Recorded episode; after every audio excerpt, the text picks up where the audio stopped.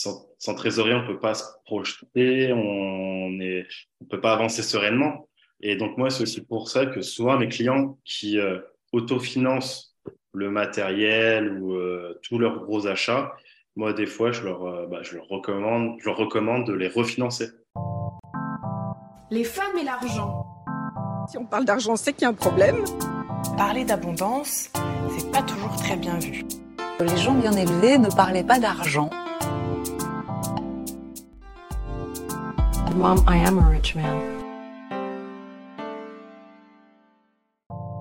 Bonjour, bienvenue sur Money Mindset, le podcast qui parle d'argent simplement et sans tabou. Seul ou à plusieurs, on aborde des thématiques telles que l'immobilier, la bourse, l'entrepreneuriat sous toutes ses formes. Intimement convaincu que la richesse découle de la connaissance, alors partageons ce que nous savons afin que l'on devienne tout ensemble des femmes riches. Bonjour Fabien, on te retrouve cette fois-ci pour le second épisode sur la thématique pro.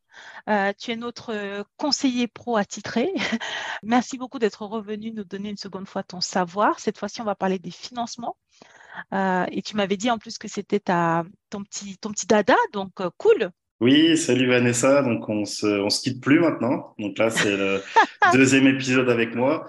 Donc comme tu l'as dit, donc on va parler donc des, des financements pour les, les sociétés, les, les professions libérales et les TPE. Ok, ben écoute, je te propose de rentrer directement dans le vif du sujet.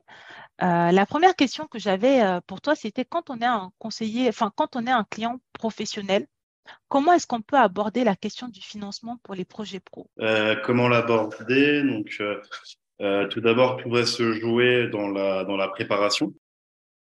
Euh, donc pour aborder donc la, question des, fameux financements, euh, donc va falloir bien bien préparer ça, c'est-à-dire en, amont, euh, soit contacter son euh, son expert comptable pour pour par exemple avoir un, prévisionnel, voir si la la structure elle est en capacité de de, rembourser. Donc voilà, tout d'abord, faut pas hésiter de à solliciter l'expert comptable. Après, euh, voilà, donc faut préparer les documents. Donc le, le, le, conseiller bancaire, il va euh, faire euh, une estimation d'une capacité d'emprunt. Il va avoir besoin euh, soit euh, de moins un ou deux bilans, donc des bilans voilà, sur, sur 12 mois, ou sinon, ça, il va avoir besoin d'un prévisionnel pour qu'il puisse se, se, se, projeter sur la, sur la rentabilité de la société, sur sa capacité de remboursement. Donc euh, voilà, ça va être. Il faut se, se préparer en amont, savoir pourquoi on emprunte, si c'est en adéquation avec son activité, euh, maîtriser aussi les durées, parce que selon les, euh, selon les types de financement, il y, a, il, y a une, il, y a une, il y a une durée spécifique. Selon toi, quels sont les principaux types de financement que l'on peut retrouver quand on est pro, par exemple? Quand on est professionnel, donc il, y a, il, y a, il va y avoir différents types de, de financement. Donc les plus classiques, donc ça va être ce qu'on appelle un, un financement immobilier, c'est-à-dire une société qui va acheter les, murs de son activité. Donc pour ce type de, financement, la, durée du prêt, donc elle va être la, plus longue. Donc ça va pas être 25 ans comme un particulier, mais ça va être ça va être 15 ans. Et après en général pour les, professions libérales réglementées, on va pouvoir aller jusqu'à 20 ans en termes de, durée de crédit. Donc, si on récapitule bien, euh, quand on parle de financement des murs immobiliers, c'est euh, par exemple moi, je suis dentiste, j'ai envie d'être propriétaire des murs donc de mon cabinet de dentiste, hein, de, la pièce dans laquelle je reçois mes clients. Je vais aller voir mon conseiller pro, euh, je vais monter un dossier de financement pour les murs et, en fait c'est ça que toi tu vas monter comme prêt en tant que banquier. Et euh, quand tu dis qu'il y a euh, des dérogations pour les professions libérales, c'est particulièrement les médecins, les avocats, les dentistes euh, qui peuvent avoir ce type de dérogation, alors qu'un autre professionnel, un autre professionnel classique n'aura pas droit d'emprunter jusqu'à 25 ans pour ses murs. C'est bien ce que j'ai compris? C'est ça, pas 25 ans, 20 ans. 20 ans. Et pourquoi? Bah Parce qu'en fait, euh, tout est lié au risque en fait pour les financements. Donc aujourd'hui, une profession euh, libérale réglementée comme euh, ça peut être huissier de justice, ça peut être avocat, dentiste, euh, infirmière, euh, le risque il va être moins élevé qu'une société standard. Donc pour ce type de structure, dans la plupart des banques, on peut monter jusqu'à 20 ans pour, euh, pour effectuer un financement. Pour les, les, autres sociétés, ça va être 15 ans, mais pareil, sous, euh, sous dérogation, il va être possible d'augmenter la durée, mais ça sera moins simple. D'accord, oui, bah, c'est une dérogation. En général, ça dépend vraiment, c'est du cas par cas. Donc, on, on peut aussi financer avec un prêt pro, donc le, les matériaux, les travaux. Euh, c'est quoi le, ah, le crédit bail? C'est quoi le crédit bail? Euh, donc on va commencer par le, le crédit bail ou, euh, ou, leasing en fait. Ça va être pour, par exemple financer, on va dire, du, du matériel. En fait, le, euh, pendant la durée du crédit. Donc, c'est la banque qui sera propriétaire euh, du matériel. Et à la fin, à la fin du remboursement du prêt, donc pour la dernière mensualité, euh, le client il aura une option d'achat pour devenir propriétaire. Alors qu'un crédit classique, par exemple pour des pour du travaux ou des matériaux, donc on va faire un crédit moyen long terme. Donc, ça va être une durée entre 3, 3 et 7 ans et euh, le client est immédiatement euh, propriétaire du bien et après il rembourse le prêt. Alors que pour du, du crédit bail, ça va être la, la, la, banque qui sera euh, propriétaire pendant la durée du prêt et à la fin le client il aura une option d'achat. Donc en général, il reçoit un courrier recommandé pour euh, voilà pour où il précise si oui ou non il veut être propriétaire du matériel. Et en général, pour devenir propriétaire, le montant est fixé à la signature du contrat. Donc on appelle ça la valeur résiduelle et en moyenne, en général, euh, ce, montant représente 1% du montant du, du, bien financé, du matériel financé. Euh, bah écoute, euh, je te remercie pour toutes ces informations concernant les crédits. Euh, il y avait juste la notion de crédit bail qui était un peu floue pour moi. Est-ce que tu peux nous en dire plus sur, euh, sur, ce, sur ce point s'il te plaît? Euh, Oui, bien sûr, avec plaisir. Donc, le, le, le crédit bail, c'est un type de financement où le, le client, quand il fait son, son crédit, il n'est pas propriétaire du matériel. Ça va être la, la banque pendant la, la, durée du financement qui est, donc, qui est propriétaire. Et c'est à la dernière mensualité, le, client il aura une option d'achat qui représente en général donc, 1% euh, bah, du, de la facture du, matériel. C'est ce qu'on appelle la, valeur résiduelle. Et donc, s'il la, règle, il devient propriétaire, propriétaire du matériel. Après, euh, pour le crédit bail, il y a aussi un autre avantage, c'est qu'on peut faire un premier loyer majoré. C'est-à-dire, on peut faire un, apport pour euh, effectuer le financement. Il est compris entre 5 à 25% euh, bah, de la facture hors taxe ce qui permet euh, fiscalement que lors de la, première année de remboursement, donc on a les, mensualités du prêt, plus le premier loyer majoré qui s'ajoute la, la, première année. Voilà, fiscalement, pour certains clients, c'est plus judicieux. Et donc, en fait, le crédit bail, c'est euh, un crédit qui nous permet en fait euh, d'acheter quelque chose, mais c'est la banque qui est propriétaire.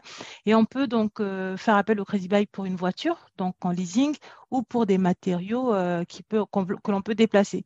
Et le ça. dernier, D'accord. Et le dernier les... avantage Excuse-moi, c'est tous les matériaux qui sont tous les matériaux qui sont tangibles. Et parfois, pour des clients qui peinent à se faire financer, faire du crédit bail, en fait, ça va rassurer la banque. Parce que techniquement, la banque, pendant la durée du remboursement, elle est propriétaire. Donc, euh, le risque, il est, un peu, il est moins élevé. Et euh, l'autre avantage aussi que j'aurais voulu que l'on souligne, parce que je ne suis pas certaine qu'on l'a bien dit, c'est que du coup, comme euh, c'est la banque qui est propriétaire et donc le client qui est locataire, il peut faire passer ce loyer-là en charge, donc le déduire en fait dans sa fiscalité. et, et c'est intéressant en fait, c'est plus intéressant pour lui. C'est ça, exactement, tu as, as, tout dit. Puis plus le, le premier loyer majoré, donc qui permet en fait d'augmenter la charge la, la, la, première année. Donc le premier loyer majoré, donc c'est c'est un apport entre 5 et 25% de la facture. Ok, franchement, je te remercie, c'est assez clair euh, et c'est intéressant quand on est un pro. Donc ça, c'est les, les principaux types de financement.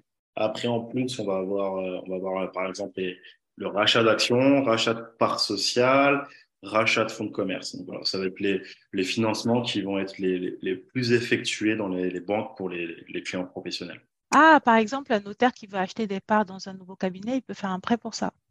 Exactement, c'est ça. OK. Ou un rachat d'actions, euh, euh, un associé qui veut racheter les parts de notre associé. Donc voilà, on a différents types de financement. Par exemple, du fait que pour des murs, on va passer par une SCI, pour un rachat de parts, on va passer par une holding, etc. Mais Ensuite, euh, il y avait aussi euh, une, autre, une autre thématique qui m'intéressait beaucoup pour les pros, c'était euh, les facilités de caisse. donc, il faut différencier la facilité de caisse et le découvert. Et du coup, pour les clients professionnels, on parle plus souvent de facilité de caisse. Est-ce que tu peux nous expliquer ce que c'est et dans quelles conditions un client pro peut la demander et l'avoir ou pourquoi on lui dirait non? Donc, une facilité de caisse, donc ça va être comme à titre particulier, on va dire une autorisation de découvert. Donc, nous, les, les, conseillers bancaires pour les clients pro, donc au maximum, en termes de montant, on va pouvoir mettre 15 jours de chiffre d'affaires. Donc ça, c'est le montant, euh, c'est le montant maximum qu'on peut qu'on peut mettre. Donc une facilité de caisse, donc c'est une, une, souplesse de, de trésorerie. Donc euh, en général, pour la mettre en place, on va quand même, euh, on ne pourra pas l'ouvrir pour une création ou dès le début, sauf cas, sauf cas exceptionnel. Quand je dis exceptionnel, donc ça va être un, un, client, ça va être un professionnel qui va être payé en décalé par par ses clients. Sinon, c'est pas vraiment, euh, pas vraiment justifié. Parce qu'au démarrage, normalement, ça doit être la, la, l'apport euh, qui doit, qui doit subvenir aux, besoins de trésorerie de, de, la société. Donc, en général, on va demander un, premier bilan pour que nous, on ait une visibilité sur le fonctionnement de la, société et pouvoir ajuster au mieux donc, la, facilité de caisse. Un et la différence avec un, découvert, c'est que euh, un, découvert, non, ce n'est pas une autorisation de découvert. C'est en fait, c'est comme une, euh, ligne de financement. C'est-à-dire, on va signer un découvert pour une, euh, une, durée qui va être définie. Donc, ça peut être, en général, ça va être 12 mois. Donc, imaginons le cas d'un client qui prend un découvert de, bah, de, de 5 000 euros pendant 12 mois. Donc, il pourra être en découvert pendant 12 mois. Il aura des frais, donc ce sera par rapport à un, pourcentage donc, qui sera défini avec la banque c'est comme une ligne de financement. Il prête, à il par exemple, à moins 4 000 euros pendant, euh, pendant 11 mois. Mais à la fin du découvert, par contre, il devra repasser créditeur. Alors qu'une facilité de caisse, il euh, faut qu'au moins on repasse une fois euh, créditeur dans le, dans le mois. Sinon, c'est utiliser trop de manière abusive, en fait, le, le conseiller, il peut, il peut choisir de soit la diminuer progressivement, ou soit, ou soit de l'enlever, en cas d'abus, bien sûr. Donc, c'est ça les deux, les deux petites nuances entre la facilité de caisse et, la, et le découvert. La facilité de caisse, ça va vraiment être un, une problématique euh, ponctuelle, alors que le découvert, ça va être plus pour les, les clients qui font un certain chiffre d'affaires. Donc, ils vont se dire que voilà, je prendre un découvert au cas où et je le garde, je le signe pour un an, comme ça, voilà. Si en cas de besoin, euh, voilà, je, je vais l'avoir. Ok, bah moi ça me permet de, rebondir sur cela, euh, ça me permet de rebondir sur cette thématique en disant que euh, déjà à titre particulier c'est important de faire attention à ses comptes, de toujours être créditeur et d'éviter d'être débiteur, mais quand on est un client professionnel c'est encore plus important d'être euh, parce que du coup, on peut réduire ta facilité de caisse ou c'est déjà plus difficile de l'avoir et ça peut sauter rapidement. Et le découvert, ça en sera encore plus compliqué de le mettre en place. Que, que, pour un client particulier, parce que les montants sont aussi plus importants. 4 000 euros de découvert, c'est pour une société, je pense que c'est un montant qui n'est pas trop important, alors que 4 000 euros de découvert pour un particulier, c'est quand, quand même un gros montant. Je sais pas ce que tu en penses. il ne faut pas, il faut pas faire de trop découvertes privées. Et surtout que la trésorerie, il faut, faut, se le rappeler, c'est la, la survie de la société à l'instant T sans, sans, trésorerie, on peut pas se projeter, on ne on peut pas avancer sereinement. Et donc moi, c'est aussi pour ça que souvent mes clients qui euh, autofinancent le matériel ou euh, tous leurs gros achats, moi des fois je leur, euh, bah, je leur recommande, je leur recommande de les refinancer. Parce que voilà, aussi une dernière chose que j'ai oublié, oublié de préciser, c'est que imaginons que demain tu finances euh, du, bah, des travaux, du matériel à titre professionnel avec ton, euh, ton cash, avec ta trésorerie. Nous, les, les, euh, bah, nous, les banquiers, on peut te refinancer jusqu'à six mois. Six mois après, on peut faire un refinancement de ce que tu as financé via ta, via ta société.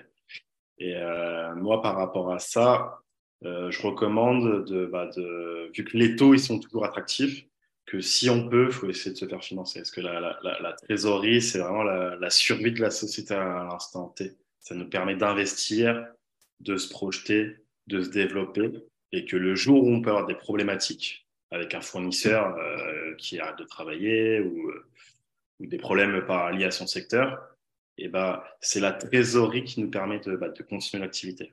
Ouais, c'est super intéressant parce que, en fait, tu vois, c'est quelque chose que je n'avais pas forcément en tête, euh, dans le sens où même si tu fais un crédit conso, finalement, les intérêts, tu peux euh, bah, les déduire de tes charges. Donc, euh, ça fait, c'est plus intéressant, en fait, finalement. ça me fait penser à mes propres, à mes propres opérations. Tu vois, j'ai financé un, un PC. Bon, après, ce n'était pas des gros montants. Hein. J'ai acheté un PC 3000 euros. Je me dis, bon, bah, finalement, j'aurais pu demander à mon CC Pro. Ah bah oui, parce que, parce que tous les frais liés au, financement passent en charge. Donc ça veut dire l'assurance, les intérêts du prêt. Donc euh, ça passe en charge. Donc ça a un impact fiscal, même s'il est, même est minime, mais ça a un impact fiscal parce que ça augmente les charges. Et ça permet que toi, tu aies 3000 euros en plus sur ton compte pour faire d'autres opérations. Si, voilà, si demain il y a un imprévu ou des pépins, et eh ben, tu as ce cash en plus. Parce que moi, j'ai beaucoup de clients, par exemple, qui ont une trésorerie importante. Donc, ils vont se dire logiquement, vaut mieux tout autofinancer. Après, c'est une bonne logique parce que ça fait moins de charges. Mais euh, moi, en tant que conseiller, je vais toujours leur recommander de, voilà, après pas se faire financer 100%, se faire financer rien que 50%. Comme ça, ça fait qu'il faut, toujours garder son cash. Bah, c'est comme, euh, comme en immobilier en immobilier, voilà, vaut mieux se faire financer, même, si on a le, même si on a la trésorerie ou le cash, parce que on ne sait pas ce qui peut arriver demain. C'est voilà, ça, c'est une de mes, recommandations que voilà que j'explique souvent à mes, mes clients.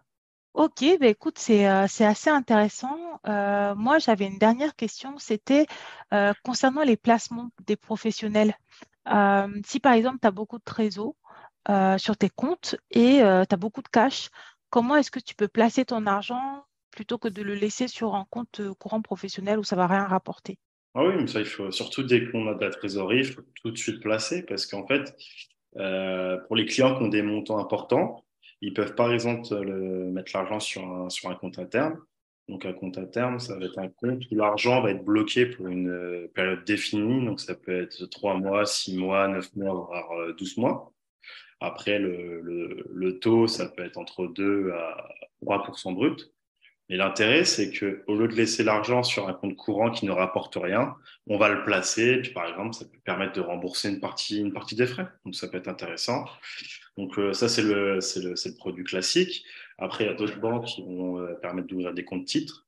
Vous pouvez placer votre, euh, votre argent sur, sur, sur des actions, sur des OPC, sur, des opérations. Mais après, ça, c'est vraiment du, du, cas par cas et selon, selon les banques. Mais pour moi, euh, faut pas, faut laisser un minimum d'argent, bien sûr, toujours sur le compte, euh, sur le compte courant, mais voilà, dès qu'on peut, dès qu'on a un montant important, il faut essayer de le replacer pour gagner des intérêts. Ok. Ben écoute, euh, je te remercie. Moi, j'ai pas d'autres questions. Est-ce que tu voudrais rajouter des choses pour les pros concernant les financements? Concernant les financements, malheureusement, je dirais que malheureusement, donc aujourd'hui, les taux, ils ont fortement augmenté. Donc, il y a, un an, euh, un taux supérieur à 2%, c'était euh, étrange. Et aujourd'hui, euh, en, en, 12 mois, on est passé entre 4 et, euh, et 5, voire 5%. Et malheureusement, ça risque de continuer à augmenter. Après, il faut se dire qu'on a eu, on a été dans une période où on avait euh, des taux qui étaient anormalement bas.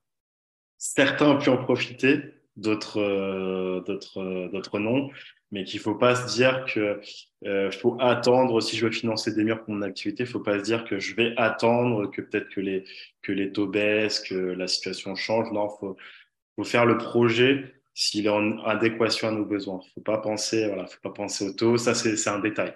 Et, euh, et, aussi, on n'a pas parlé de ce sujet, les, euh, les, les fameux courtiers.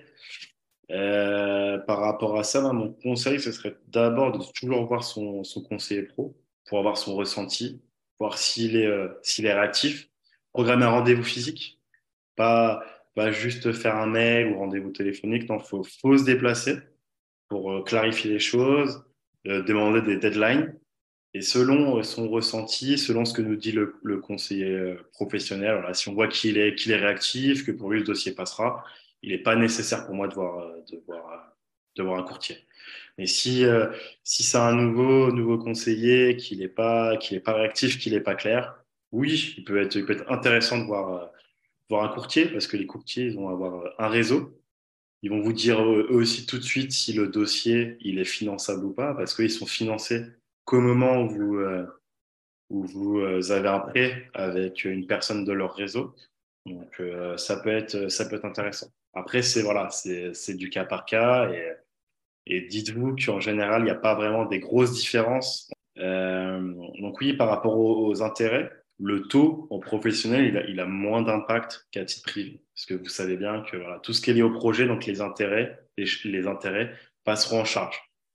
Donc euh, voilà, il euh, faut vraiment faire les calculs sur la, sur la durée. Si sur la durée, si c'est un prêt pour, pour 5 ans, des fois la, différence, elle n'est pas si intéressante que ça. Après, pour des murs où ça va être 15 ou 20 ans, oui, là c'est intéressant de voir un, courtier, parce que sur la durée, ça peut être des dizaines, voire des centaines de milliers d'euros en termes de, de différence. Et après aussi par rapport au courtier, une chose que j'ai qu'on n'a pas précisé, c'est par exemple pour un financement de, de mur. Euh, en général, euh, vous aurez toujours besoin euh, pour par rapport aux conditions suspensives, si malheureusement vous n'arrivez pas vous faire financer, vous aurez besoin d'avoir deux refus de banque. Donc lorsque vous avez un projet comme ça, il est important de directement aller voir euh, deux banques pas aller voir que sa seule banque, aller voir une autre banque pour se protéger. Parce qu'on ne sait jamais, euh, on sait jamais ce qui peut arriver. Si le conseiller il est en vacances, voilà, si euh, s'il n'est pas réactif, c'est trop dangereux d'avoir qu'un seul intermédiaire. En sachant que les conditions suspensives en moyenne c'est deux mois. Donc euh, voilà, deux mois ça peut voilà ça peut passer très vite. Donc moi je recommande de voir deux banques ou voir un courtier en plus. Euh, de sa banque. Si on sent que voilà que le courtier ne nous a pas rassuré, voilà pour lui que que le dossier va être euh, va être compliqué, il faut voilà faut, faut, se protéger, faut préparer en amont euh, tous les documents parce que c'est les documents c'est toujours les mêmes, on peut le retrouver sur internet. Il faut voilà le, bilan, les, les les relevés imprévisionnels, le statut, le cabis à jour, euh, l'apport pour le projet. Voilà, faut tout préparer en amont, comme ça, ça facilite l'analyse du conseiller. Et plus on va avoir d'éléments, plus ça sera simple pour lui euh, d'avoir rapidement, euh, rapidement un retour. Donc voilà, ça va être ça les, les éléments en général pour, euh, pour, euh, bah, pour réussir à se, à se faire financer. Et l'autre point aussi que je voulais rajouter, tu m'arrêtes si je me trompe, mais je crois que les professionnels, ils n'ont pas la notion de taux d'usure. Oui, oui, c'est un avantage. Euh, parce que là, les particuliers sont impactés par rapport à ça. Des fois, ils sont finançables, mais vu que ça dépasse le taux d'usure, eh ben, euh, ils, sont, ils sont bloqués.